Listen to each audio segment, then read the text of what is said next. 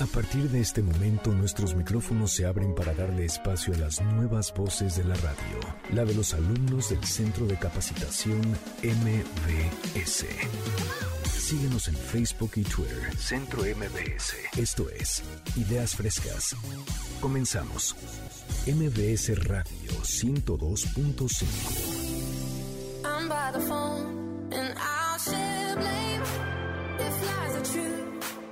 If you go down, I'm coming to keep holding on. To be.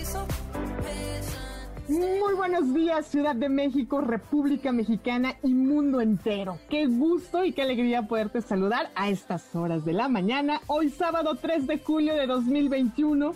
Te saluda Sandra Vázquez a nombre de todo el equipo que me acompaña, super alumnos, super alumnas de el taller de radio en línea, al aire.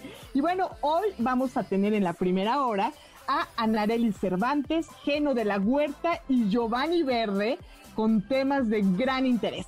Me da mucho gusto saludar a nuestra super capitana con quien iniciamos esta emisión, Anareli Cervantes, artista visual. Buenos días. ¿Cómo estás, Anareli?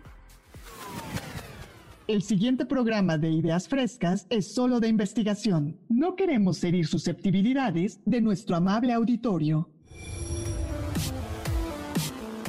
La radio como experiencia cultural.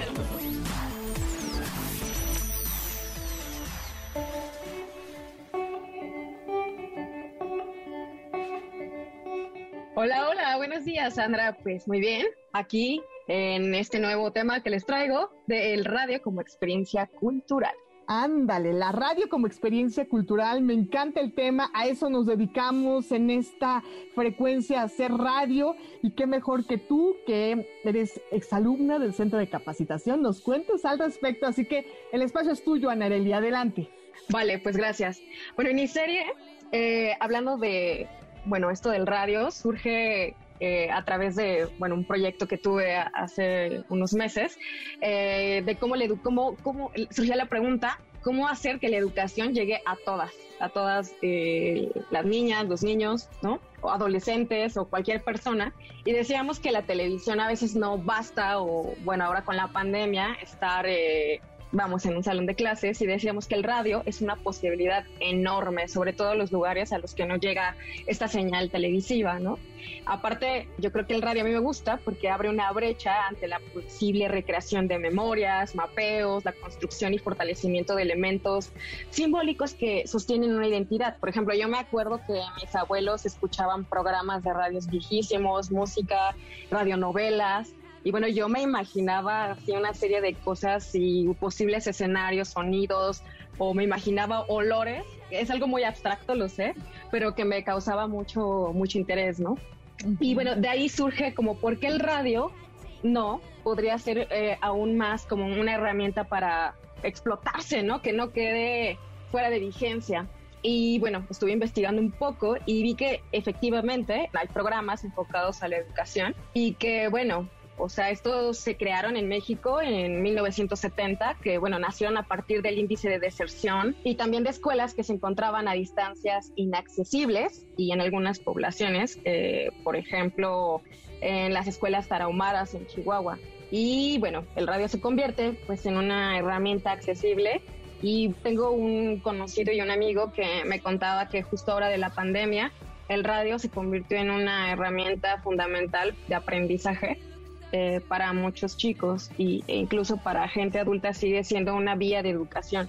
Me parece muy interesante porque creo que entonces la radio sigue siendo un medio que resiste ante varias circunstancias y que a mi punto de vista te lleva a explorar más la imaginación y que estamos acostumbrados tanto a lo visual que lo sonoro queda en un plano, eh, como diría, poco usado o reconocido y bueno, entre las reflexiones que, voy haciendo, em, estaba eh, pensando y proponiendo por qué no hacer una radio que sea sobre todo eh, ponerlas en escuelas o jugar a esta a este mundo del radio que también ya se ha, modificado y que creo que en la pandemia ha tenido un gran auge con los podcasts, pues también invitar a niños, niñas, adolescentes para que vayan creando y sea una voz. La palabra infante viene eh, investigando, como por este recorrido, eh, viene del latín infans, que significa el que no habla. Y no me refiero a solo a alguna cuestión física, sino más bien en su origen, significa eh, de una manera inteligible para otros. Es decir, los infantes no saben pensar, entonces no deben de hablar. Me parece una palabra muy fuerte y que me hace importante en la manera que se relaciona con lo educativo y cultural es que creo que la radio puede ser una gran herramienta para poder utilizarla como medio cultural, educativo y que no sea solo como que se quede, eh, y no me refiero a educativo, que se quede en un aula, sino me refiero que sea como una experiencia eh, que los aborde hacia memorias, mapeos, un compartir con la familia y que sea como este disfrute de imaginación, que te transporte a espacios. No sé, yo me acuerdo que en la secundaria yo tenía, por no tener CDs o porque no compraba el último disco, eh, entonces me ponía a escuchar el radio, ¿no? Y creo que era mi modo de fuga y creo que es algo que todavía valoro mucho y bueno, obviamente eso me llevó a estudiar el taller de radio, ¿no? Pero creo que también me trae muchos recuerdos, ¿no? y creo que sí, sigue siendo como un medio de resistencia, ¿no? Y a mí me sorprendió mucho que sigue siendo la manera de que mucha gente se sigue educando porque no hay escuelas físicas, sobre todo decía, ¿no? En estos lugares bastante lejanos que hay en México. Claro, y de hecho, fíjate que las radios indigenistas, estoy pensando en la voz de la montaña allá en Tlapa Guerrero, nació ah. precisamente así, o sea, con esta intención de llevar contenidos educativos a aquellas zonas alejadas de, los centros, ¿no? es decir, de las ciudades, pues para toda la población, sobre todo infantil, juvenil, que requería de estos contenidos educativos. Es muy pertinente el tema que traes a la mesa, mi querida Nareli, con el cual abrimos este programa, con este medio, como tú dices, que ha resistido a las pandemias, a las guerras, a los desastres naturales y que muchas veces es la única ventana con el mundo. Es como una botella que lanzamos al mar, ¿no? Dicen los radioaficionados, buscando una señal, buscando que alguien del otro lado de la radio te escuche y capte ese mensaje. Sin lugar a dudas, un medio con gran cobertura y un medio que nos sigue apasionando y sorprendiendo. Y bueno, ¿qué te digo yo? Que soy una fiel soldado de la radio, que me encanta y aquí estoy. Oye, pues buenísimo tu tema. Muchas gracias una vez más por ponerlo sobre la mesa. Cuéntanos dónde te seguimos, Anareli, eh, dónde podemos observar tus piezas audiovisuales. Pues estoy en Instagram como Cervantes Anareli, en Facebook como Anareli Cervantes. Y bueno, últimamente no me he dedicado realmente a producir, sino me he dedicado más a dispositivos de educación a través de las artes. La verdad es algo que acabo de descubrir hace no mucho y me encantó. Entonces he estado como más que nada con medios para, y sobre todo con la interdisciplina para enseñar a través de lugares que no están en el aula. Entonces he estado como más clavada en eso y en, pues sí, como abriendo brecha y con proyectos justo con chicos para hacer radio. Entonces andamos ahí probando. Vamos a recomendarle al público un lugar que es en donde se resguarda la memoria sonora, no sé si del mundo, pero por lo menos de México un gran crisol de sonidos, están los guardianes sonoros ahí en la Fonoteca Nacional. No se la pueden perder, no te la puedes perder, Anareli. Hay que lanzarse al jardín sonoro y a escuchar y descubrir pues, los sonidos que han dado identidad a, nuestro país, ¿no? Históricos, audios históricos son los que uno se encuentra por allá.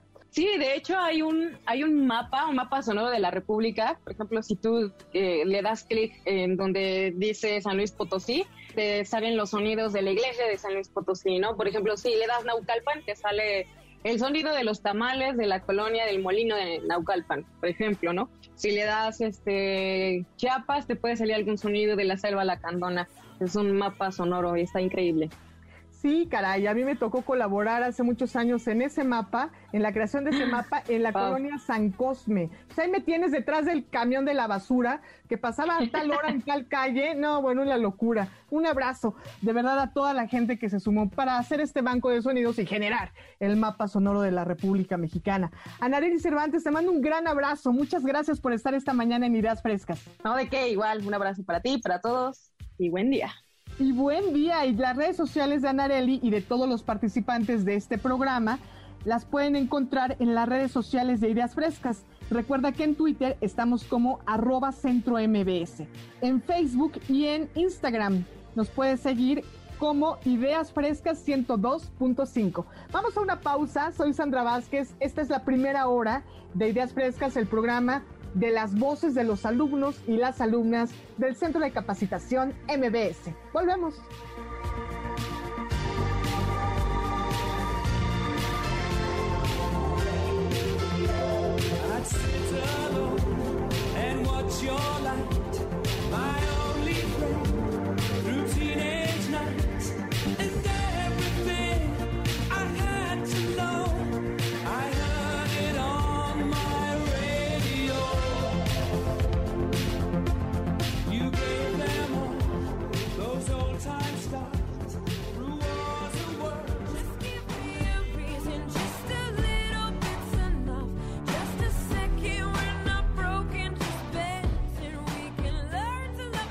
Continuamos aquí en Ideas Frescas, el programa de las nuevas voces de la radio, de los alumnos y las alumnas del Centro de Capacitación MDS.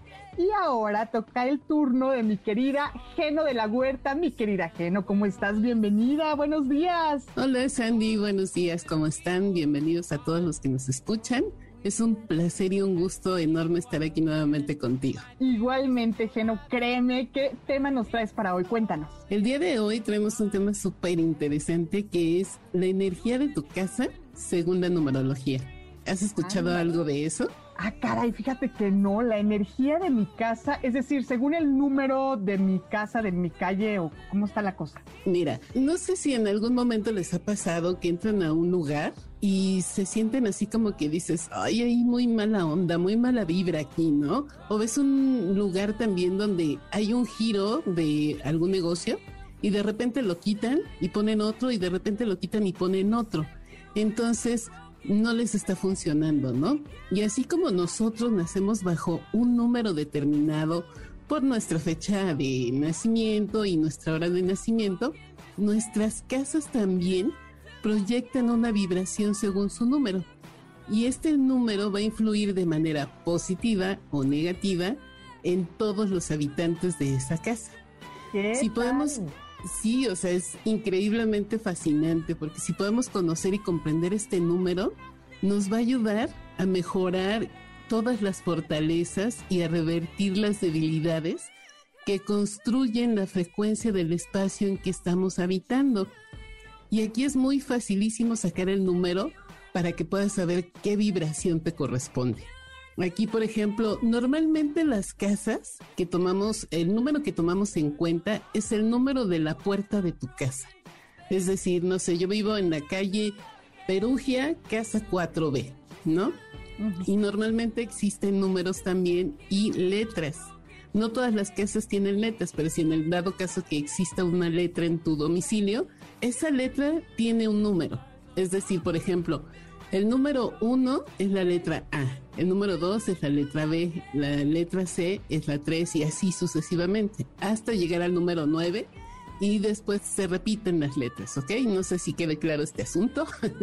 sí, sí, sí, clarísimo, claro. Bueno, de entrada es si vives en un número de edificios, es que vives en una unidad, el número de departamento. Oye, porque hay quien vive en lote número tal, ¿no? O en cerrada número tal.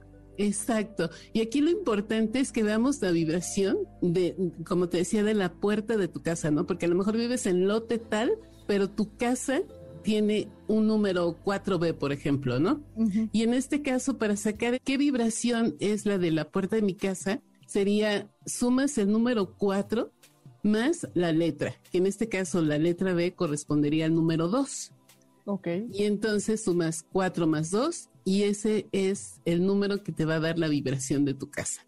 El 6. Es correcto. Y, por ejemplo, en las personas que habitan en una casa, digamos, con el número 6, en la numerología es la energía del hogar y la familia.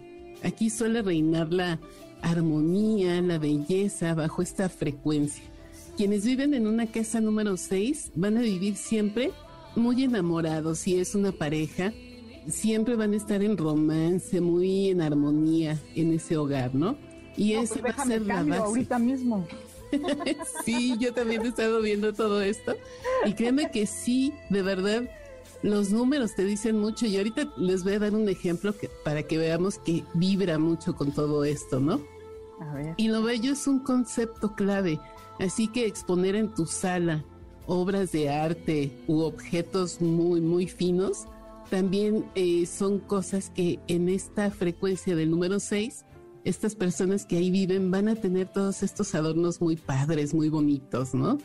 Y, por ejemplo, las personas que viven en una casa con el número 8, este número nos invita a una gestión donde el dinero va a ser sumamente importante. Hará que los habitantes enfoquen su atención más en cuestiones económicas para tener en cuenta ellos deberán compartir lo que obtengan para lograr que sus ingresos se multipliquen. Quienes vivan bajo esta frecuencia buscarán la respetabilidad, o sea, ante todo, son un poquito ambiciosos. Recordemos que todas las vibraciones tienen dos polaridades, ¿no? La positiva y la negativa. Y a veces pues vibramos más en una que en otra.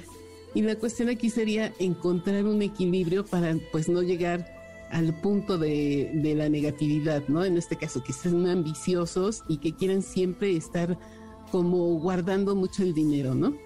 Y podrían llegar a ser un lugar frío. Hasta cierto punto, personas que vivan ahí serían muy, muy severas, muy autoritarias. Entonces, aquí eh, se busca respetar las reglas y también deben cuidar mucho la salud y la higiene. Llegan a ser con el paso del tiempo personas que son muy aburridas, muy metódicas en hacer las cosas, pero obviamente si vibran más en esta frecuencia negativa, ¿no?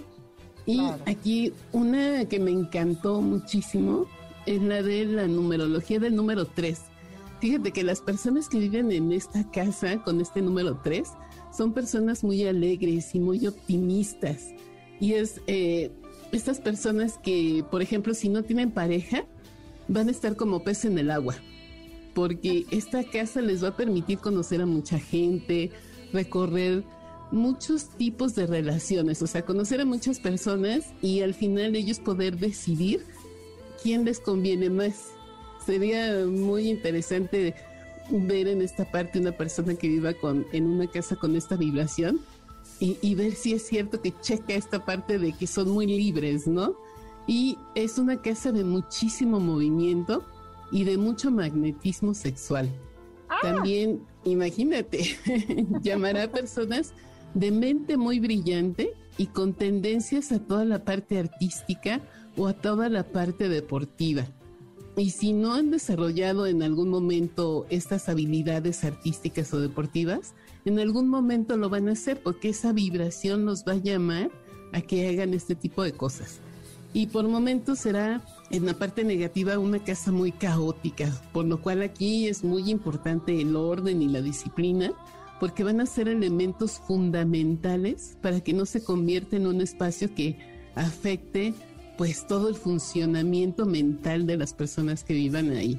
¿Cómo ves, Andy? ¿Qué te parece? Uy, pues que nos manden un tweet a arroba centro MBS que nos, quienes nos están escuchando para que nos cuenten si viven en un número 3, ¿qué tan promiscuos son? Ah, no, ¿verdad que no? ¿Qué, mente brillante tienen? Eso, eso, que también se la pasan en la vida. ¿Cómo les ha ido en la pandemia, muchachos? ¿Cuántas personas han conocido, no? Exacto, me encanta, Geno. Oye, pues para seguir platicando sobre este tema y sobre muchos, porque tú manejas pues todos estos temas espirituales, mágicos. ¿Dónde podemos seguirte, Geno? Tú eres una profesional del tema, me queda clarísimo. Cuéntanos. Muchas gracias, Andy. Mira, yo estoy ahorita trabajando en la página de asistencia angelical, porque aparte pues soy terapeuta angelical, entonces toda esta parte de los números, los ángeles y todo esto me apasiona y me fascina y son cosas que creo que debemos compartir para que toda la gente los conozca y pues serán bienvenidos a la página cuando gusten. Muchas gracias. Perfecto, mi Geno. Ahí te buscamos en Asistencia Angelical para recibir tu asesoría y conocer mucho más de este mundo. Te mando un gran abrazo. Muchas gracias por sumarte esta mañana aquí a Ideas Frescas. Un abrazo de regreso, Sandy. Muchísimas gracias por permitirme compartir con todos ustedes. Bonito día. Bonito día, querida Geno. Oye, y tú que nos escuchas, recuerda que puedes ser parte de Ideas Frescas si te sumas a la familia que somos, porque sí que va creciendo esta familia, ¿verdad, Artur? Recuerda, www.centrombs.com es la página donde puedes encontrar toda la oferta de cursos que tenemos para ti, que te están esperando, te estamos esperando con los brazos abiertos. Hay cursos presenciales, también tenemos una amplia oferta de cursos en línea. Por ejemplo, el taller de radio en línea que está próximo a abrirse, tenemos locución básica, tenemos doblaje, postproducción, bueno, hay de todo. Métete y date un chapuzón por esta página porque vas a encontrar seguramente lo que estás buscando. Bueno, vámonos a una pausa. Acuérdate que en Facebook y en Twitter nos encuentras como Ideas Frescas 102.5. Ah, y por cierto, Arthur es nuestro superproductor, ¿eh? No vayas a creer que ya estoy aquí hablando sola. Vámonos una pausa. Soy Sandra Vázquez. Regresamos.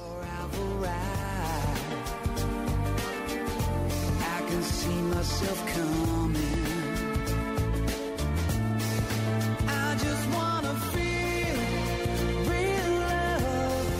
home that I live in. Cause I got too much life running through my veins, going to waste. And I need to feel real love and love ever after. Bailando sin salir de casa.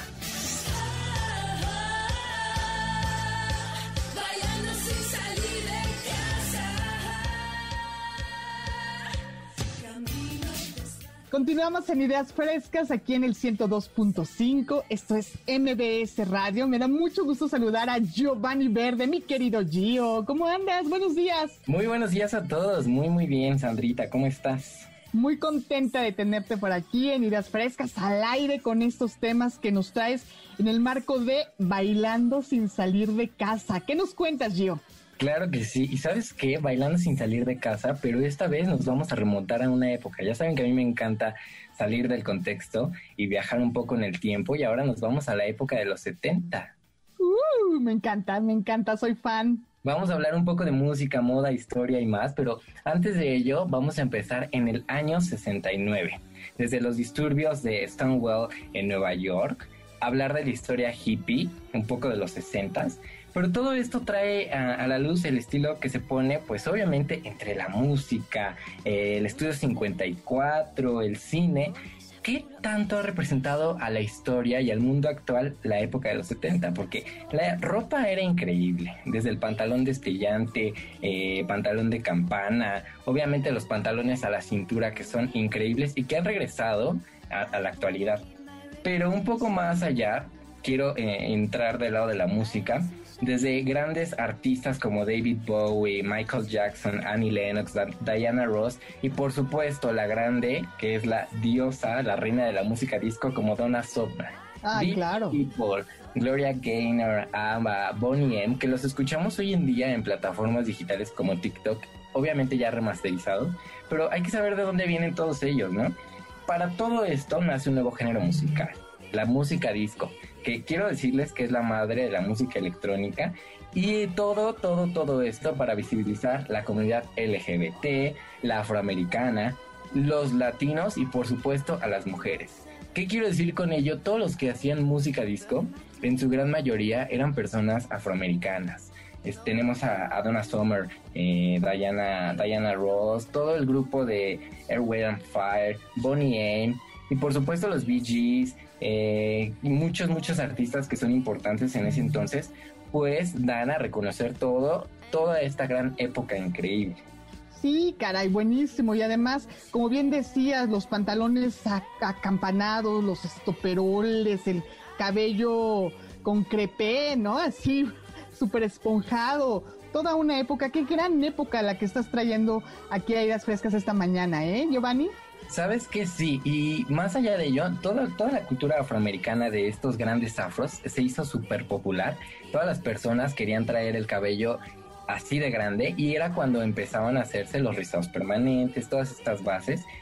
Y justo lo que hablas de la ropa, pues muy destellante, pues era para imitar la música disco, eh, todo súper brillante, las plataformas increíbles. Después de 300 años, el hombre vuelve a usar tacón, muchas, muchas cosas que la historia nos han traído. ¿Qué hablamos? Por supuesto, del Estudio 54 en Nueva York. Wow. 1977. Ya empezó al- en, en los 70 bajos por Steve Rovel y Alan, Ian Schreiber, pero desde ahí comenzó a utilizarse la cadena para escoger a la gente que entraba a los antros y a las discos. Desde ese entonces fue como la pauta para saber y escogerlo, porque no cualquiera entraba a- al estudio 54, ¿eh? Hablamos que entraban grandes como Diana Ross, Olivia Newton-John, John Travolta, grandes de la moda como Karl Lagerfeld, Ivy Saint Laurent, Michael Jackson, Andy Warhol, Elton John y muchos artistas que hoy en día podemos conocer. Es más, te voy a decir que Heart of Glass, la canción increíble de Blondie, se grabó en Estudio 54. Wow. Oye, pues es que estás trayendo a toda la plana mayor, oye, los más grandes que además han sido representativos y han hecho escuela. Quiero decir que mucha gente detrás de ellos, muchas generaciones, siguió este estilo, trató de imitarlos. Es decir, que de ahí se abrió la puerta, ¿no? Sí, sí, sí, de ahí se abrió, se abrió la puerta para la música. Mira, te decía que la música electrónica, todos esos beats y esos sonidos salen de la música disco. Escuchamos a, a Donna Summer y era algo revolucionario en ese entonces porque no existía alguien que lo hiciera. Obviamente desde la época de los 60 con los Beatles que trajeron todas estas bandas increíbles, pero muchos de ellos dicen que ellos no hubieran sido nada si no hubieran existido los Beatles. Digo, también que agradecerle a la música de los 60 pero por ejemplo la ropa, ¿se acuerdan de las estas chicas yeyes de los 60? Pues la ropa fue revolucionada gracias a ello. O sea, se dio como un todo un- una gran revolución apropiándose el estilo, pero se pule todo todo ese estilo. Por ejemplo, la moda se daba en Nueva York, en París y en Milán.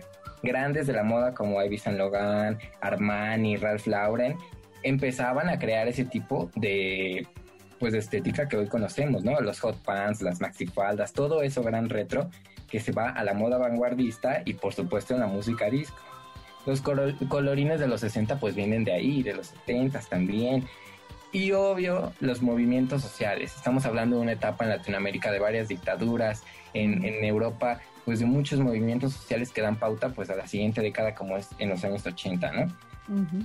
Vivian. Westwood es una de las madres de la estética punk que se da a los 70 bajos, pero también es una época muy impresionante porque es como la pauta de la división de la época de los 70 a la época de los 80 después de este gran movimiento que es el Disco Sox, que es una gran quemazón masiva de viniles de disco Ujú. por, eh, bueno, obviamente organizada por hombres blancos privilegiados, heterosexuales y cisgénero, pero que se dan por, por muchas razones, desde que la importancia de la moda ya era muy visibilizada, había una época sexual, pues que hoy en, hoy en día mucha gente dice, es que lo que hoy se vive no se vivía como en otras épocas, pero los 70 son esa época en la que sí se vivía. Eso. Oye, Obviamente, Gio, perdóname que te interrumpa. Dijiste ahorita cisgénero. Explícanos qué es esto de cisgénero, cómo lo podemos entender, digo, rápidamente, ¿no? Rápidamente, mira, yo también me confundía. Es, es mucho de, de investigación y demás, pero es una palabra muy nueva, ¿no? Viene del 2020. Cisgénero es como una persona que va acorde a su eh, género sexual, que no tiene problema con lo que pasa, o sea, una persona heterosexual cisgénero. Ok. ¿Qued- ¿Quedamos bien? Sí, sí, sí. O sea, es decir, si yo me asumo mujer, eh, actúo como mujer, pero si- si yo tengo un cuerpo de mujer, pero me asumo como hombre, ¿ese por ahí o no? ya me estoy saliendo no, del no, tema. Creo que ya no estamos saliendo del tema. No, una eh, alguien cisgénero es que no tiene eh, alguna pues controversia con lo que representa a su identidad de género, a su identidad sexual y a- Ah, ok. O sea, heterosexual. heterosexual. Ya entendí. Cisgénero. Disculpa, disculpa. Bueno, y regresando, pues obviamente me quedaba con el movimiento del Disco Sox, que es pues toda esta lucha de que pues sí, ya se daba visibil- visibilización a la comunidad LGBT, Ten- entramos en una pandemia que es la pandemia del VIH-Sida, muy muy fuerte, todo esto pues tratan como de, de cortar en, en- este movimiento que es la quema masiva de viniles de disco.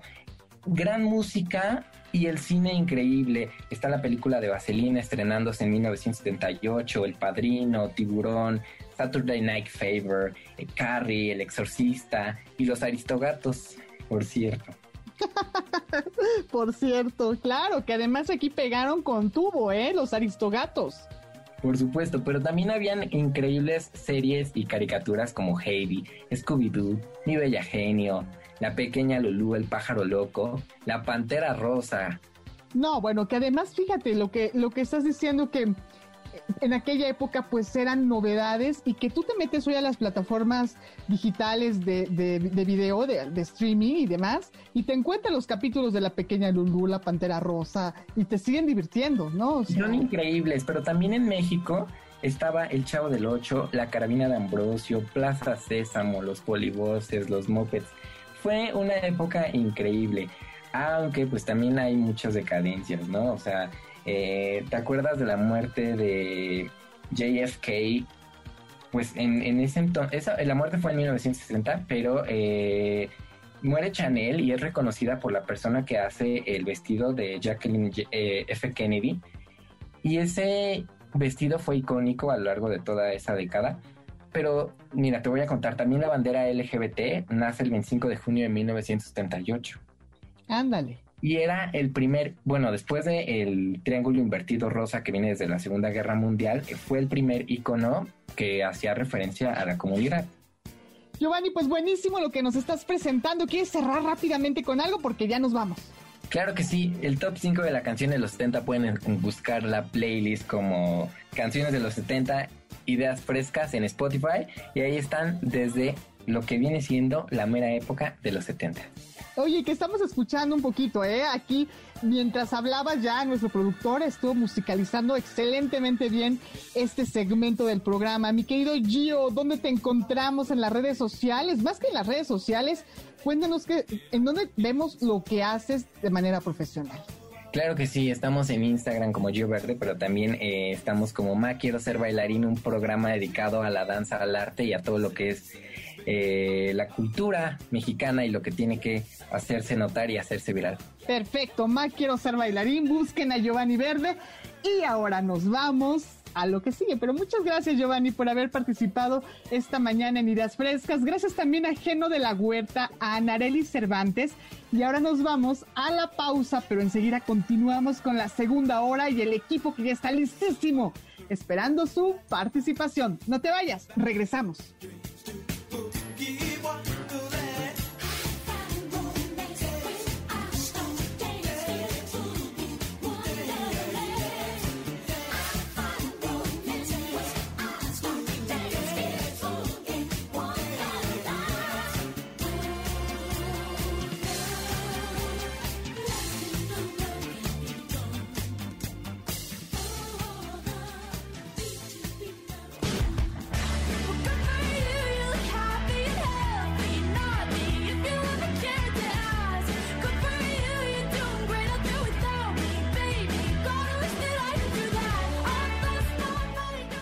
Comenzamos esta segunda hora de Ideas Frescas, el programa de las nuevas voces de la radio, las voces de los alumnos y las alumnas del Centro de Capacitación MBS, en este caso del taller de radio en línea que está próximo a abrir, así que no te lo pierdas, ingresa a www.centrombs.com y entérate de todos los detalles, no solo del taller de radio en línea, sino de toda la oferta de cursos que están por empezar en este mes y que te van a encantar porque los profesores son de primer nivel, créeme.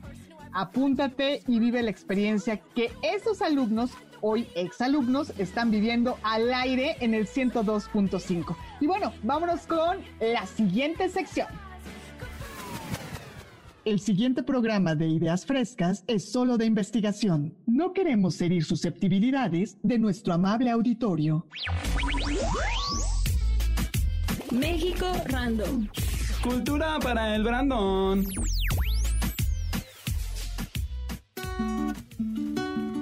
Eduardo Ríos Ramírez, ¿cómo estás mi querido Arqui? Buenos días, bienvenido a Ideas Frescas. Muy buenos días.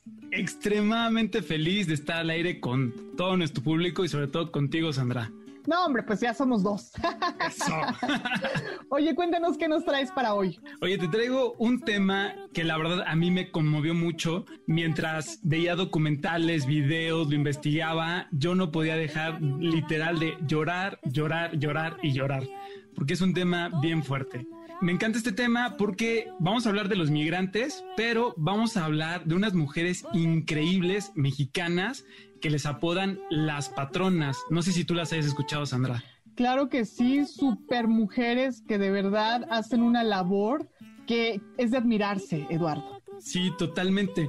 Y pues bueno, quiero comenzar por contar el inicio de la historia de estas mujeres que les llaman las patronas. Ellas se encuentran ubicadas en la comunidad de la patrona en la ciudad de Guadalupe, en el municipio de Amatlán de los Reyes, en Veracruz. Y por esta ciudad, por esta comunidad, pasa el tren al que se le apoda la bestia. Un pequeño paréntesis, la bestia es un tren de carga que va del sur de México hacia el norte. Hay tres rutas, una que va por el Pacífico, otra que va por el Golfo y otra que va, digamos, más hacia el norte.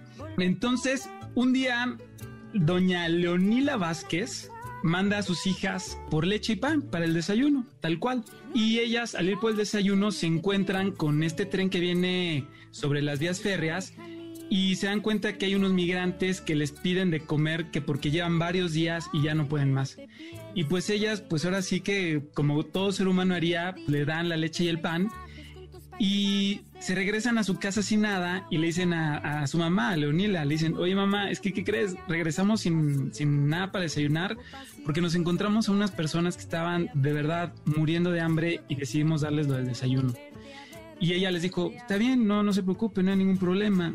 Y Leonila se quedó pensando, bueno, ¿y qué más podemos hacer por estas personas? Y ella dijo, oigan, ¿y qué tal si les preparamos unos lonches y se los damos pues, para que tengan de comer, ¿no? Y también vamos a preparar agua para que tengan con qué pasarse estos alimentos y pues en algo les podremos ayudar. Y pues ahí empezó la historia donde cada vez que pasa el tren con estos migrantes montados encima, ellas preparan diariamente o muy frecuentemente hasta de entre 300 y 500 lonches para ayudar a estos migrantes. Cabe decir que la bestia es un tren de carga, pero no nos imaginemos un tren de carga donde hay una carga y te puedes meter adentro del vagón. Literal son vagones cerrados y la gente va encima del tren, tal cual. Van mujeres, van niños, van adolescentes y llegan a ver hasta 400, 500 personas encima de la bestia. Es un tren que al no ser de pasajeros no se detiene. Eh, los migrantes van encima expuestos al rayo del sol, si les llueve, ya se mojaron y pues así van a tener que pasar la noche, la mañana y hasta que se sequen. Y obviamente no, no tienen de dónde sacar alimentos. Y pues realmente como es un tren de carga, no es que haga como una parada en esta comunidad, sino que el tren pasa y ellas tienen 15 minutos para poder arrojar estos paquetes de comida y estas botellas de agua que ellas preparan a los migrantes. Entonces, Sandra, es una escena de verdad conmovedora, porque bueno, ellas eh, comenzaron en 1995 y a, la fecha, hoy 2021, pues llevan alrededor de 25 o 26 años haciendo esta labor. Entonces, las personas que manejan los vagones, pues ya las reconocen y bajan la velocidad del tren para que ellas puedan entregar estos alimentos. Pero a pesar de que bajan la velocidad, pues ellas tienen un momento para ir arrojando, arrojando, arrojando las bolsas de comida. Entonces, tú ves llegar a las patronas, que son estas mujeres, y también muchos migrantes que pasan ahí a pie rumbo al norte y que también los apoyan las patronas con carretillas, con cajas, esperando el tren para que en el momento dedicado ellas puedan ir arrojando esto, ¿no? Entonces tú ves las escenas donde los inmigrantes pues se cuelgan de los tubos del tren de donde pueden para poder alcanzar un paquete y poder llevarse un alimento a la boca. Y también ves a las patronas arrojando comida pues para que lleguen a la parte de arriba del tren y ellos puedan cachar estos paquetes. Hay por ahí en uno de los documentales que de verdad se me salieron las lágrimas de que va el tren y el conductor del tren no quiso detenerse. Entonces ellas ahí están con todo, corriendo, lanzando y se quedan trabadas del coraje de cómo es posible que el conductor no se haya sensibilizado y bajar un poco la velocidad para poder darle de comer a estas personas. Entonces, pones una labor increíble que ellas hacen sin ningún fin de lucro. Ellas no ganan un peso, no ganan un centavo. Ves las entrevistas donde entrevistan tanto a Leonila, que es pues como la mamá, la señora que empezó con esta idea, y a una de sus hijas, Norma Romero, que es como la, la más presente y como la pues, líder, como de las patronas, por decirlo de alguna forma, donde le preguntan, oye, pero ¿por qué hacen esto, no? Y ella contesta, es que es un acto de amor. Dice, yo, yo no puedo em, ver el dolor ajeno y no movilizarme y no sensibilizarme y quedarme paralizada y no hacer nada. Y poco a poco esto ha ido creciendo. Eh, las patronas de repente por diferentes razones, a veces son más, a veces son menos, eh, las oficiales como tal, y son un grupo de mujeres que si me permites aquí voy a dar algunos de los nombres que han participado y que actualmente están en activo y que vale la pena mencionarlos porque estas mujeres pues, tienen una cara, tienen familia y pues vale la pena decirlos. Ellas son Norma, Bernarda, Rosa, Nila, Tere, Toña, eh, Karina, Blanca, Julia, Lupe, Mariela, Pepe, Lilia, María Félix y bueno, a ellos les ayudan muchos voluntarios. Ha habido voluntarios que vienen de Argentina, de España, de mismo México, de varias partes del país los ayudan. Y ellas no solo ayudan a los migrantes que van encima de la bestia. Como sabemos, los migrantes que vienen de, Centroamérica, al igual que por vía terrestre, por el tren, por ejemplo, van eh, caminando, van agarrando los transportes que les van permitiendo y en su camino ellas también ayudan a los migrantes que van, que van a pie, ¿no? Muchos llegan con los pies destrozados, sedientos, enfermos y ellas hicieron de su casa un albergue. Pues bueno, también estos migrantes que se quedan un momento con ellas también las ayudan en la preparación de alimentos. Y algo que también me, me dejó un poquito como muy sensibilizado es que ellas dicen, en los paquetes ponemos frijol, arroz, tortillas, atún, les ponemos un folleto con los derechos del migrante y cuando podemos y tenemos el lujo de hacerlo, les ponemos pastel. Entonces, para mí fue como, oye, lo que para nosotros a veces hasta llegamos a tirar parejas es un lujo y es así como tuvimos para darles un, dulcecito a, a, nuestros hermanos migrantes. Entonces, me gustaría que todos los que nos escuchan nos sensibilicemos porque en algún punto nos vamos a encontrar con alguien migrante y que realmente nos demos cuenta y como lo dicen ellas, que no son personas malas, no son asesinos, no son delincuentes, son personas que salen de su país porque en su país no encuentran otra forma de salir adelante y al final van a acabar muertos. Entonces ellos dicen, de morir en mi país a hacer un viaje donde sí, a lo mejor pueda morir, pero tal vez pueda lograr una mejor condición de vida para mí y mi familia, me aventuro al viaje. Entonces, si nos encontramos un migrante, ayudémoslo. Podemos nosotros también cooperar con las patronas su página oficial de Facebook es, ustedes lo pueden poner en, el buscador como facebook.com diagonal meras patronas y ahí van a encontrar pues, un chat donde ustedes pueden escribir. También tienen una página de internet y ahí pueden ustedes ver si lo de las apoyan haciendo donaciones, si se ofrecen como voluntarios o cualquier otra manera en la que ustedes puedan ayudar, que me parece algo importantísimo. También cabe aclarar que eh, la gente que viaja en la bestia también está sujeta a, muchos peligros. O sea, no es solo ir encima del tren. Como saben, pues se, ellos la vida. Sí, porque ellos por el cansancio se llegan a dormir, se caen y pues las ruedas del tren los mutilan. Ellos también tienen que pagar una cuota por ir en la bestia y si no pagan la cuota, muchas veces los empujan del mismo tren y los, los avientan, ¿no? Y vaya, es un, es un camino muy, muy, muy duro, ¿no? Eh, en algunas de las entrevistas que le hacen a los migrantes que están en el albergue les preguntan, oye, ¿tú sabías que todo esto iba a pasar? Y dice, la verdad es que no, o sea, nunca visualizamos los peligros con tal de buscar una mejor vida. Y la verdad es que hemos visto compañeros morir, perder brazos, perder piernas, y es durísimo, ¿no? Eh, y pues bueno, podría seguir diciéndote y alabando a estas mujeres que han recibido premios, si me permites decir un par, ya para irnos despidiendo.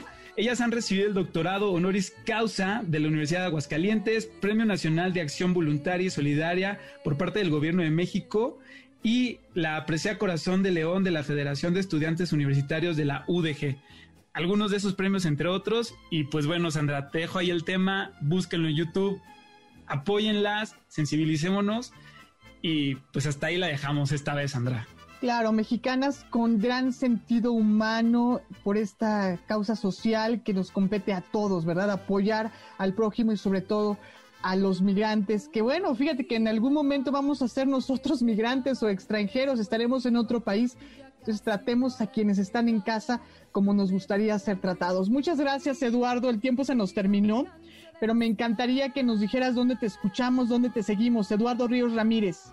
Claro que sí, en Instagram en arroba tú no me mandas guion bajo podcast. Escuchen el podcast en Spotify que se llama también tú no me mandas. Escríbanme ahí en Instagram, hagamos comunidad y nos vemos en la próxima. Te mando un gran abrazo, Arki, cuídate mucho. Igual, Sandra, abrazo. Adiós. Bueno, pues estas son algunas de las nuevas voces de la radio. Ellos son alumnos y exalumnos, alumnas y exalumnas del Centro de Capacitación MBS ellos han tomado algún curso o varios con nosotras, con nosotros, y queremos invitarte a que tú hagas lo mismo. Así que no dejes de entrar en este momento, ya no pierdas más tiempo. Vete inmediatamente a www.centrombs.com y conoce toda la oferta que tenemos para ti, para que sigas formándote en lo que tú quieras. Así que busca la oferta que quede a tu medida. Vámonos a una pausa. Te recuerdo nuestro Twitter, arroba y en Facebook e Instagram, encuéntranos como Ideas Frescas 102.5. Vámonos a una pausa. Volvemos.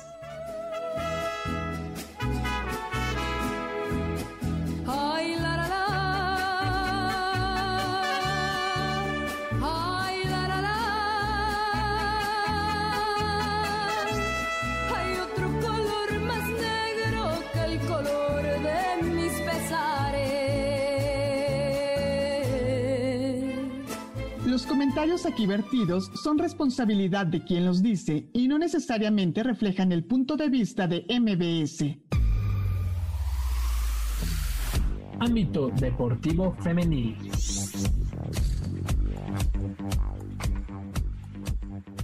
Y continuamos en Ideas Frescas y ahora es el turno de David Escobar. Mi querido David, ¿cómo estás? Buenos días, gracias por sumarte esta mañana aquí a Ideas Frescas. ¿Cómo estás, Sandra? Muchísimas gracias nuevamente por invitarme. Estoy muy contento y muy feliz de participar nuevamente en Ideas Frescas. Y qué mejor que con un excelente equipo de trabajo y qué mejor que en MBS, Sandra. ¿Cómo estás? Muy contenta, oye, del tema que nos vas a presentar. A ver, cuéntanos un poquito para que el público diga, ay, me quedo, me quedo a escuchar. El tema el que hoy les voy a hablar es sobre la desigualdad en el ámbito deportivo femenino. Actualmente hay mucha desigualdad y no solamente en temas deportes que probablemente todos podamos llegar a conocer, que sea como el fútbol soccer, fútbol americano, sino hay más deportes atrás que hay una desigualdad, así como lo puede ser el baloncesto femenil, el boxeo femenil, entre más deportes. Aquí realmente las personas que me han apoyado y que me han brindado toda esta información es Anel Tapia y Ginger Sánchez. Actualmente ambas jugadoras están en la Liga Mexicana de Baloncesto Profesional Femenil. Ambas juegan para el equipo de Club Aztecas del Estado de México. Aquí realmente Anel Tapia y Ginger Sánchez son dos jugadoras que han tenido incluso una trayectoria hasta en selección nacional de baloncesto. Y cuando escuchamos la palabra selección nacional podemos llegar a pensar que selección nacional ya te va a dar incluso los mejores hoteles, ya te va a dar un mejor salario, te va a dar una mejor posición, lo cual lamentablemente no siempre es así. Ambas jugadoras, tanto Anel como Ginger Sánchez, han intentado entrar a nivel selección, sin embargo, el mayor problema que han tenido es, para empezar, la corrupción y la desigualdad que han tenido por sus compañeros de la misma profesión, ya sean varones.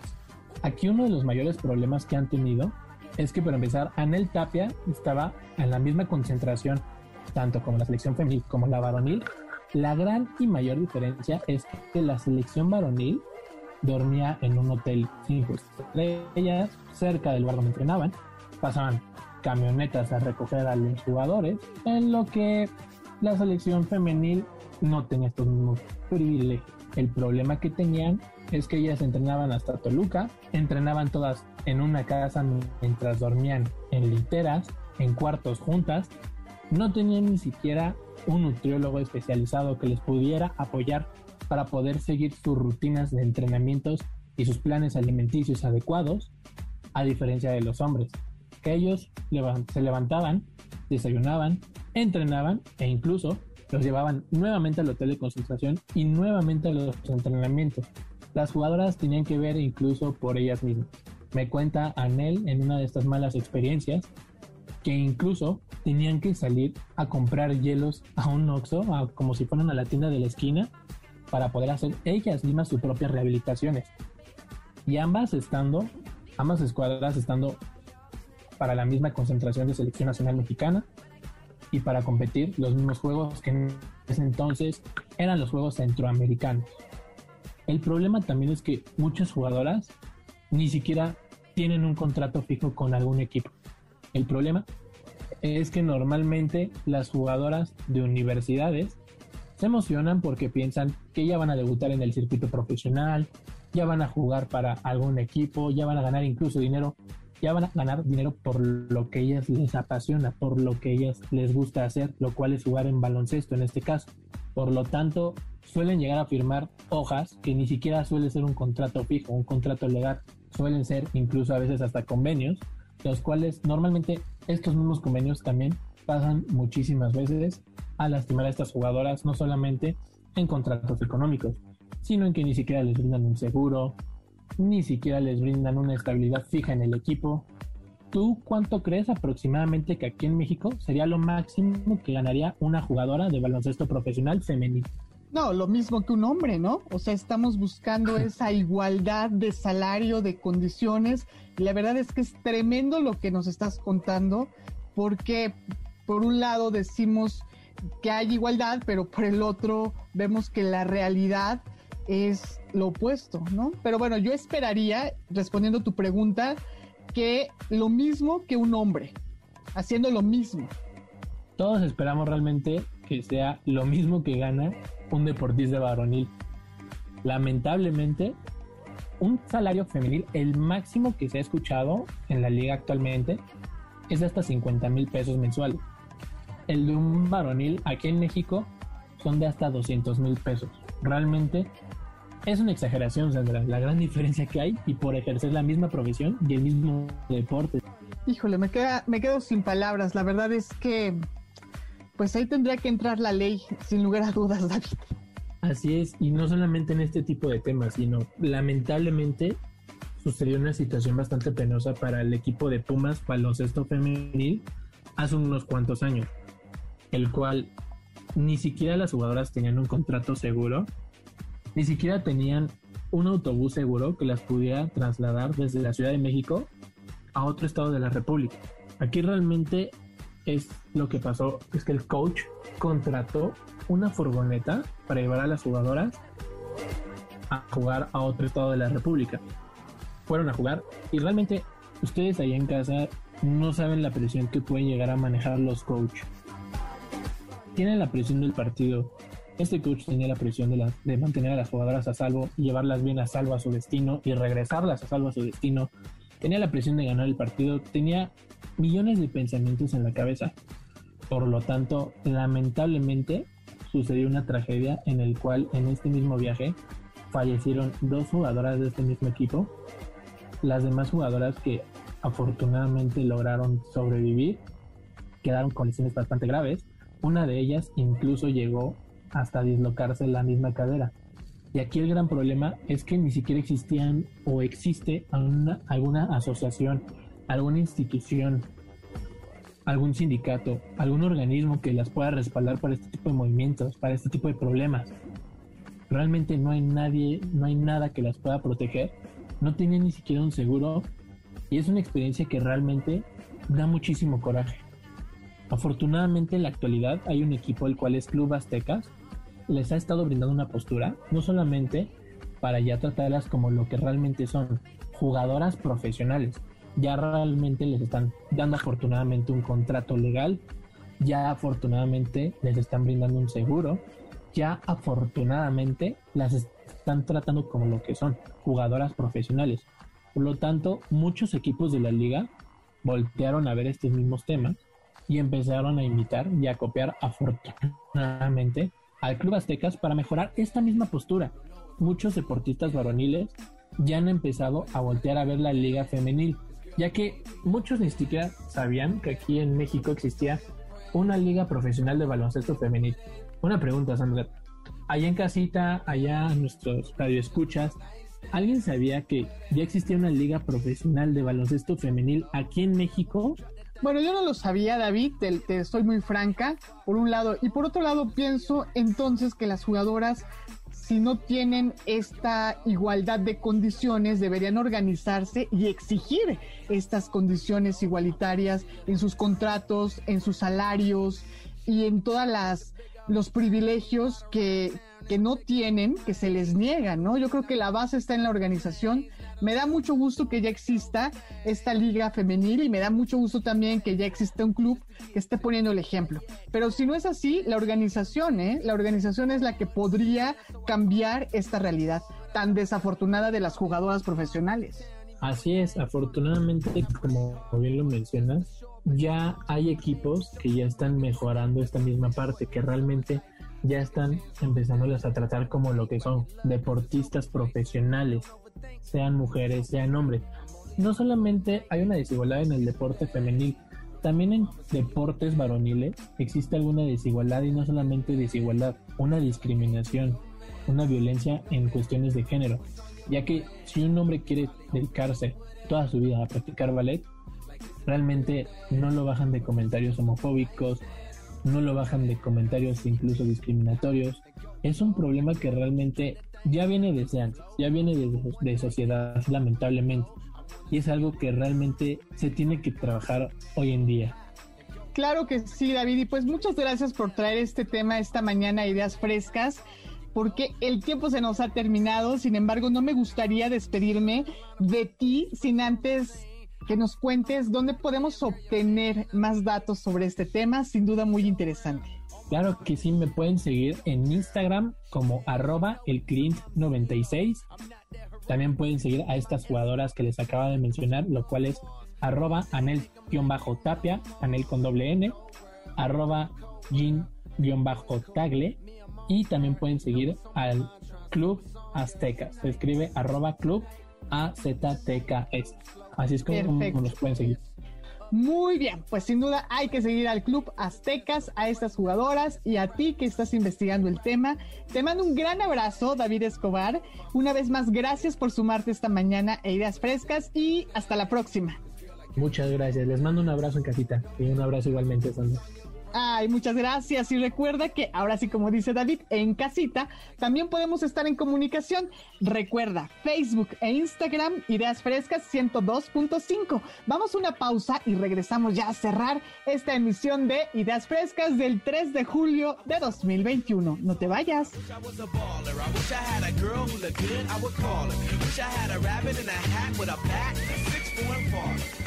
I wish I was like six foot nine so I could get with Leo. She cause she don't know me, but yo, she's really fine. You know, I see her all the time, everywhere I go, and even in my dreams, I can scheme a way to make her mine. Cause I know she's living fat. Her boyfriend's tall and he plays ball, so how am I gonna compete with that? Cause when it comes to playing basketball, I'm always last to be picked, and in some cases never picked at all. So I just lean up on the wall, or sit up in the bleachers with the rest of the girls who came to watch they man ball. Dag y'all. Parecen normales, pero son super mujeres.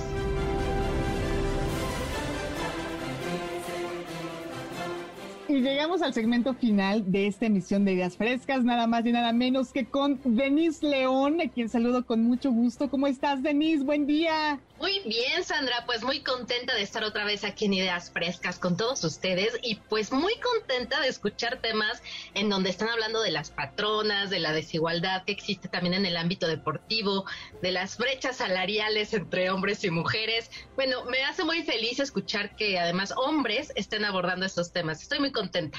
Ay, me encanta, Denise. Oye, pero además porque tú nos vas a hablar al respecto, ¿verdad? O sea, digamos que los temas han estado bastante hiladitos. Así es, ni mandado a hacer este programa. Y pues sí, hoy justamente quiero hablar de algo que me parece como parece común hablar de las supermujeres, ¿no? De las mujeres exitosas, de las mujeres perfectas, mujeres que trabajan, que se dedican a su casa, a los, al hogar, a los niños, madres que se ocupan de sus hijos, que realizan tareas domésticas y muchas que aún así se dan el tiempo de capacitarse en el ámbito académico. Mujeres superpoderosas, ¿no? Es como, wow, como después de decir todo esto, hasta me cansé. Fíjate, Sandra, las tareas de una supermujer no solo se centran en la economía familiar, implica que además de eso se dedican a impartir pues la educación a los niños o buscarles una buena escuela, ser una buena madre que no implica solamente el acompañamiento emocional, también implica asegurar educación, calzado, vestido, alimentos en perfectas condiciones, ¿no? E incluso deben prever las vacaciones, ¿no? O sea, cuando dicen a dónde vamos a ir y la mujer tiene que decidir a dónde se van a ir de vacaciones, cómo se van a entretener los niños, incluso deciden la vida social, ¿no? O sea, si hoy vamos a ir a comer pozoles, si hoy vamos a salir al parque, es una tarea, son tareas infinitas, inagotables, ¿no? Y pareciera que todo esto es normal, que forma parte del cotidiano, forma parte de la vida. Y lo cierto es que la vida de muchísimas mujeres que se han vuelto productivas en el ámbito económico de sus hogares, así como de las grandes industrias, pues llevan rutinas sumamente agotadoras. No sé si a ti te suceda, Sandra, pero yo de pronto ya quiero soltar la toalla, ya digo, ya por favor, Párate, mundo. No, yo creo que es la realidad de muchas mujeres en México y en el mundo entero, que tenemos que hacerla de todo y apenas vemos una cama y ya nos dormimos, ¿no? O, la pestañita en el transporte público. ¿Sabes, sabes, Denise, ahora que te escuchaba, pensaba en que no podemos solas, o sea, tenemos que hacer una tribu, tenemos que hacer equipo, porque eso de criar, trabajar y además verte guapísima, o sea, requiere que te ayuden, si no, no puedes. Claro, claro, y es que pues no solamente consiste a veces en ser una gran mujer, ¿no? O sea, por ejemplo, cuando eres empleada en un trabajo, no solamente estás en tu día a día, como en la competencia laboral diaria, ¿no? Sino que además te esfuerzas por poder ganar más dinero, aunque eso implique de pronto más trabajo, por lo tiempo más tiempo laboral y fuera de casa, ¿no? Fíjate que aquí hay unas estadísticas que a mí me golpean durísimo, ¿no? En México hay casi 16 millones de madres trabajadoras. Esto según el INEGI. Y ese organismo indica que el 30% de los hogares está a cargo únicamente de las mamás. Y que además, mientras las mujeres hacen 40 horas de trabajo doméstico y de cuidados a la semana, los hombres solamente le dedican 14 horas. O sea, es una brecha enorme, ¿no? Porque son las super mujeres que además de ser mujeres que trabajan, todavía tienen que llegar a trabajar al hogar, mantenerlo perfecto. En México, las mujeres ganan el 30% menos que los hombres por hacer el mismo trabajo y tener el mismo puesto en la empresa. Hace ratito hablaban de eso, ¿no? Que si les gustaría que las mujeres ganaran lo mismo en el ámbito deportivo, ¿no? Que si la mujer futbolista debería ganar lo mismo que un hombre futbolista. Pues yo creo que ya ni siquiera se debería de cuestionar, pero la realidad es durísima porque eso no sucede. Y la verdad es que es justamente el hecho de la brecha eh, pues económica que existe, pues es la que nos mantiene como mujeres sumamente cansadas. Mencionabas hace rato, ¿no? Pues me quedé dormida en el transporte público o de pronto llegué a casa me preparé un café y ni me lo tomé porque me quedé dormida o quería ver una serie, hasta hay memes, ¿no? En donde ven las series de televisión y ya, oye, pero si la vas a ver, sí, sí, y aparece dormida, ¿no? Porque justo las mujeres estamos agotadas de tener que cumplir cabalmente todos los días con todas las tareas que se nos han encomendado, porque es una encomienda, no es algo que sea meramente una responsabilidad nuestra, sino que debería ser compartida. Ser supermujer, por ejemplo, es realizar tareas al mismo tiempo. Esto es así como que las mujeres pueden hacer multitareas, ¿no? Calentamos el biberón mientras lavamos la ropa y calentamos la cena, al tiempo que escuchamos a todos nuestros seres amados para darles consejos. Además, somos apoyo emocional, ¿no? Somos psicólogas, ¿no? Y eh, pasamos de ser princesas, nos convertimos en superheroínas, pero no supimos tampoco en qué momento pasó, ¿no? Y lo que yo pienso, Sandra, es que nosotras no somos superpoderosas. No tenemos poderes extraordinarios y tampoco somos multitareas. Nos organizamos, creo que sí. Tratamos de cumplir la agenda, sí. somos exitosas, inalcanzables, amorosas, extraordinarias, pero eso, híjole, poco a poco nos ha descuidado de nosotras mismas, ¿no? Algo que pensaba es que nosotras no pedimos ser rescatadas del castillo, ¿no? Antes nos decían es que los cuentos de hadas nos hicieron daño. Pues sí, pero tampoco pedimos ser las heroínas de la historia. Yo creo que mucho de lo que decías es buscar justamente estos apoyos estas redes de apoyo, ¿no? ¿Con quiénes nos podemos apoyar? Pues en primera instancia a lo mejor de tu pareja, ¿no? O de tu familia, que los trabajos sean equitativos, que los trabajos también, por ejemplo, en, en, el ámbito laboral, pues ya no existe esta brecha laboral y que todos podamos no matarnos trabajando, sino trabajar de manera justa para poder incluso llegar a compartir tiempo con los hijos o con la familia o con el novio, pues con quien sea, porque al final como, como seres humanos requerimos del esparcimiento. Toda esta reflexión, y así tal vez estén así como, ay, esta está divagando, pero fíjense que escuché a Julieta Fierro, ella es una astróloga, espero que la conozcan, y Julieta Fierro hacía una reflexión y decía eso, que ella había luchado en la época del feminismo cuando ella era muy joven, cuando empezó eh, la carrera, ¿no? Para ser científica y que se encontró con muchas, muchos eh, retos, ¿no? principalmente en su casa, porque su papá le decía, quédate, quédate tú, no vayas a la escuela, porque a ti te van a mantener, ¿no? ¿Para qué estudias? Y, y, ella pues quería ser científica, ¿no? Entonces, su primera lucha fue desde casa y su otra lucha fue ya estudiando ciencia. Decía, bueno, para ser científico hay que ser libre, y yo quiero ser libre, pero también quiero que las mujeres seamos libres. Y emprendió también en la lucha feminista. Y ahora ella como visualiza a las mujeres y dice es que están agotadas todo el tiempo, somos mujeres cansadas, ¿no? Cuando salimos a algún lugar, luego ya ni queremos, ¿no? Nos queremos quedar en casa, ponerte unas, chanclitas, ¿no? No sé, tu bata y quedarte dormida y acurrucada, porque estamos agotadas. Y decía, ¿de eso se trata el feminismo? Porque si yo hubiera sabido que de eso se trataba, de crear mujeres agotadas todo el tiempo, nunca hubiera luchado por eso. Palabras durísimas, ¿no, Sandra? Durísimas.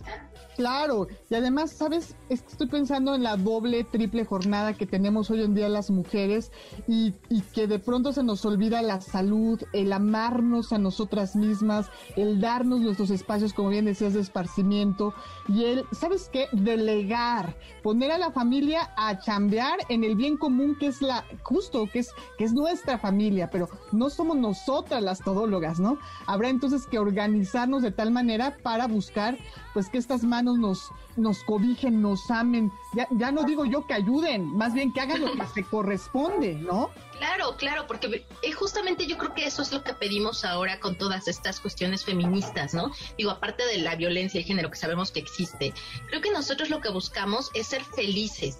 Queremos sí ser exitosas, pero de un éxito devenido, de vivir en un mundo en el que no tengamos que rescatar a nadie, sino que nos podamos habitar en un ambiente amoroso, equitativo y justo, ¿no? En el que nosotras también podamos decir, yo soy mi prioridad, porque creo que eso es algo que nos falta como mujeres, decir yo soy mi prioridad y para cuidar a los demás o para poder servir a los demás y servir en el ámbito amoroso, no de, no de este servilismo, ¿no?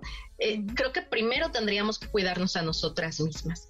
Y yo creo que ese es el, el consejo que, que hoy quisiera darle a todas las mujeres que nos están escuchando y a todos los hombres, pues para que formen parte también de este cambio que creo que se está dando de a poco, o no sé si de a poco rápido, ya ni sé, porque de pronto sí hay muchos cambios en algunos lugares, pero en otros no.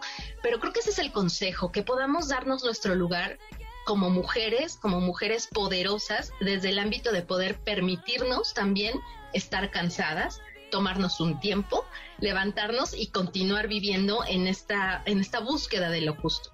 Claro que sí, apapacharnos, es decir, abrazarnos a nosotras mismas con el corazón, desde el corazón, verbalizar nuestras necesidades, no creernos las superheroínas que ahora sí que el capitalismo nos vende, no en todos los comerciales, al contrario, o sea, somos somos parte de una sociedad, somos un equipo, somos parte de este equipo, así que entre todos y todas tenemos que, que seguir avanzando, además en épocas tan difíciles, Denise que nos está tocando pues protagonizar. Así que, como bien dices, el amor es lo que todo lo puede, es la fuerza superpoderosa realmente, pero ese amor colectivo, ¿eh? ese amor en equipo, porque si no, no la vamos a armar. Claro, sí, es entre todos, ¿no? Ahora sí que todos jugamos para el mismo bando y creo que lo que todos buscamos al final es ser felices y poder gozar de una vida mucho más justa. Y bueno, pues mira, ya estoy cerrando con esto, pues mi reflexión, ¿no? Ahora sí que es mi reflexión. Espero que pues les haga sentido y pues muchísimas gracias por escucharnos y espero, de verdad espero que estas palabras golpeen en su cabeza para que podamos generar este cambio que tanto se necesita. Gracias, Denise León. ¿Dónde te seguimos en las redes sociales? Cuéntanos. Pues me encuentran en Facebook y me encuentran en Instagram como Denise León, así tal cual, y pues ahí pueden ir siguiendo todos mis proyectos. Te mando un gran abrazo, Denise. Qué gusto que tú seas quien cierre esta emisión de Ideas Frescas. Gracias por sumarte, como siempre, con mucho gusto y además con temas tan interesantes. Y bueno, pues hemos llegado al final de esta emisión. Muchas gracias a Denise León, a David Escobar, a Eduardo Ríos Ramírez, quienes formaron parte de la segunda hora de Ideas Frescas. Gracias también a nuestro querido productor, por supuesto, el maestro Arturo Chávez. Gracias a Mario Ontiveros allá en cabina en Mariano Escobedo 532. Y nos vamos con Autos y más con José Ramón Zavala. Soy Sandra Vázquez. Te abrazo. Hasta la próxima.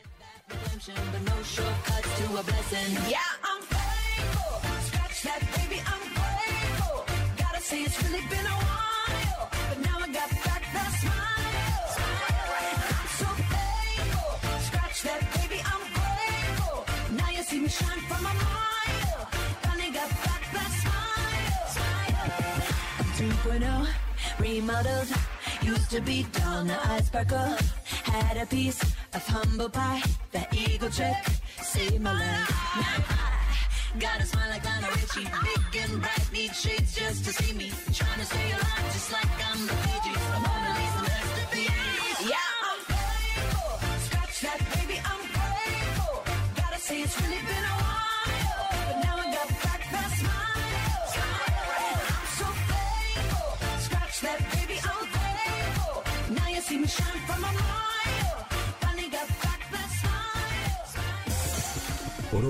concluimos con nuestras ideas frescas.